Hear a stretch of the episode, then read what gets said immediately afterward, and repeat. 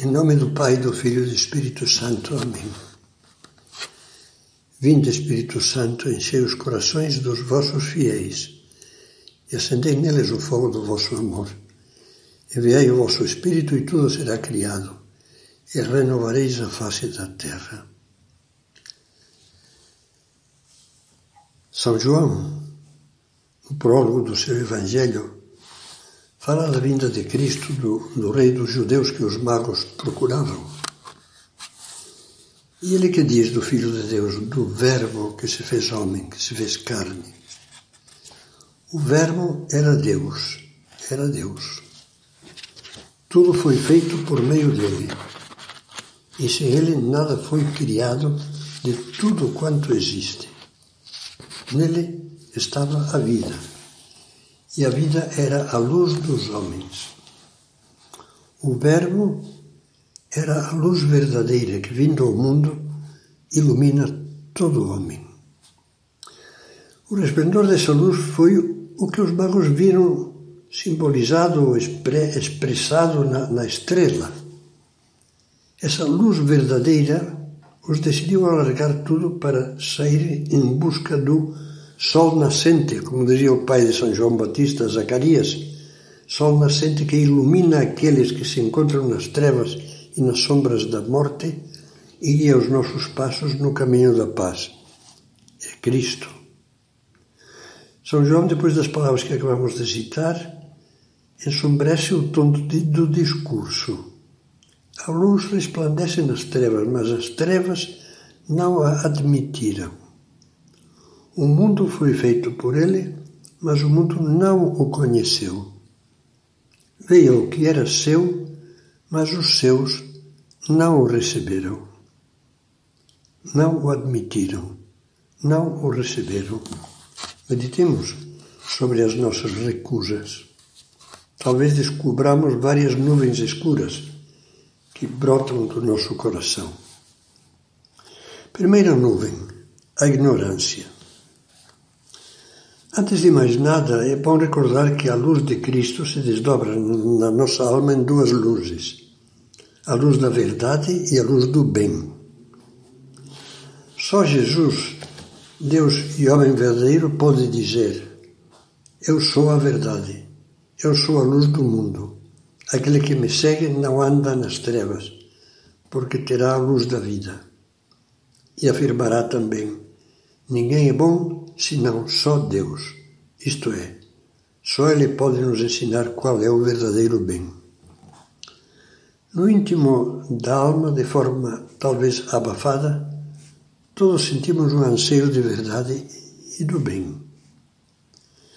O agnosticismo cético está na moda, mas não satisfaz, não nos satisfaz. Basta apenas que nos atinja um leve cintilar da luz verdadeira, um piscar dela ao ler um livro, ao ouvir um comentário, ou admirar a santidade de uma pessoa. E logo, dentro de nós se remexe, se inquieta a insatisfação que carregamos. Nós temos sede de luz, ainda que fujamos dela. E se Deus a envia, a nossa estrela, podemos encobri-la como uma nuvem escura carregada encobre o sol. As nuvens da ignorância manifestam-se quase sempre com a máscara da indiferença. Na atual cultura dominada pelo relativismo, as coisas de Deus não interessam, ignoram-se, ainda que se fale pontificando sobre elas com ares de, de grande sabedoria. É uma ignorância consentida, voluntária, que nos impede de ter a menor experiência sobre a luz verdadeira. Como é que então pode tocar-nos a estrela que nem sequer queremos olhar? Olhos que não veem, coração que não sente, diz um velho ditado. Quem não sabe não pode sentir falta do que desconhece. Tente imaginar uma pessoa que foi criada nos fundões de uma caverna e que jamais viu a luz do sol nem ouviu falar nela. É claro que não, não, não lhe sentirá a falta.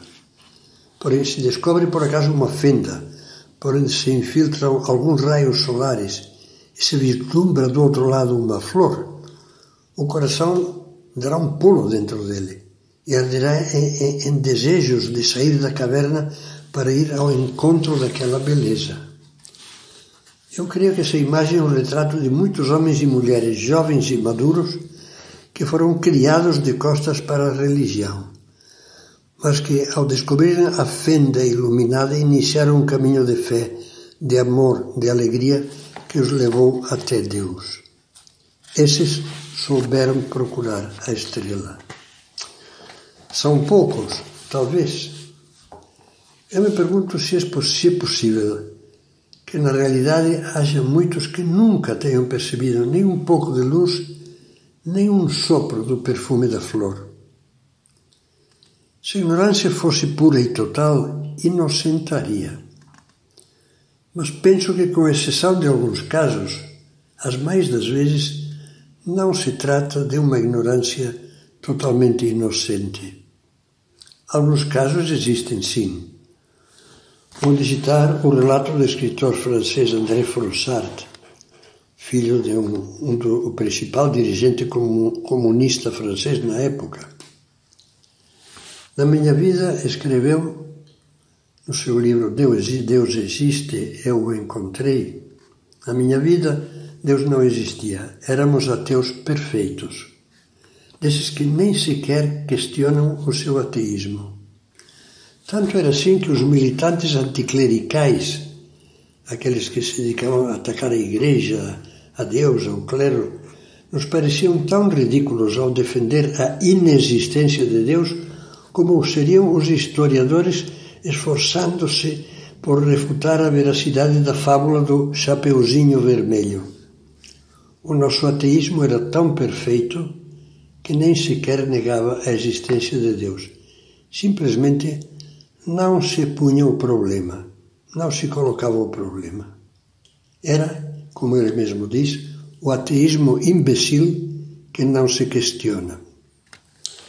Após ter recebido repentinamente a graça inesperada da conversão à fé católica, ele escreveu comovido: A irrupção da verdade aberta e plena veio acompanhada de uma alegria que poderia comparar-se com a exultação de um náufrago que foi salvo a tempo antes de afundar-se.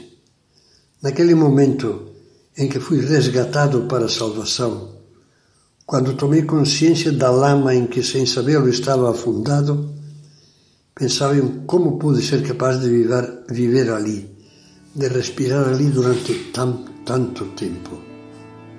Ao lado de casos como este, porém, há muitas ignorâncias que pouco têm de inocentes, o que veremos na próxima meditação.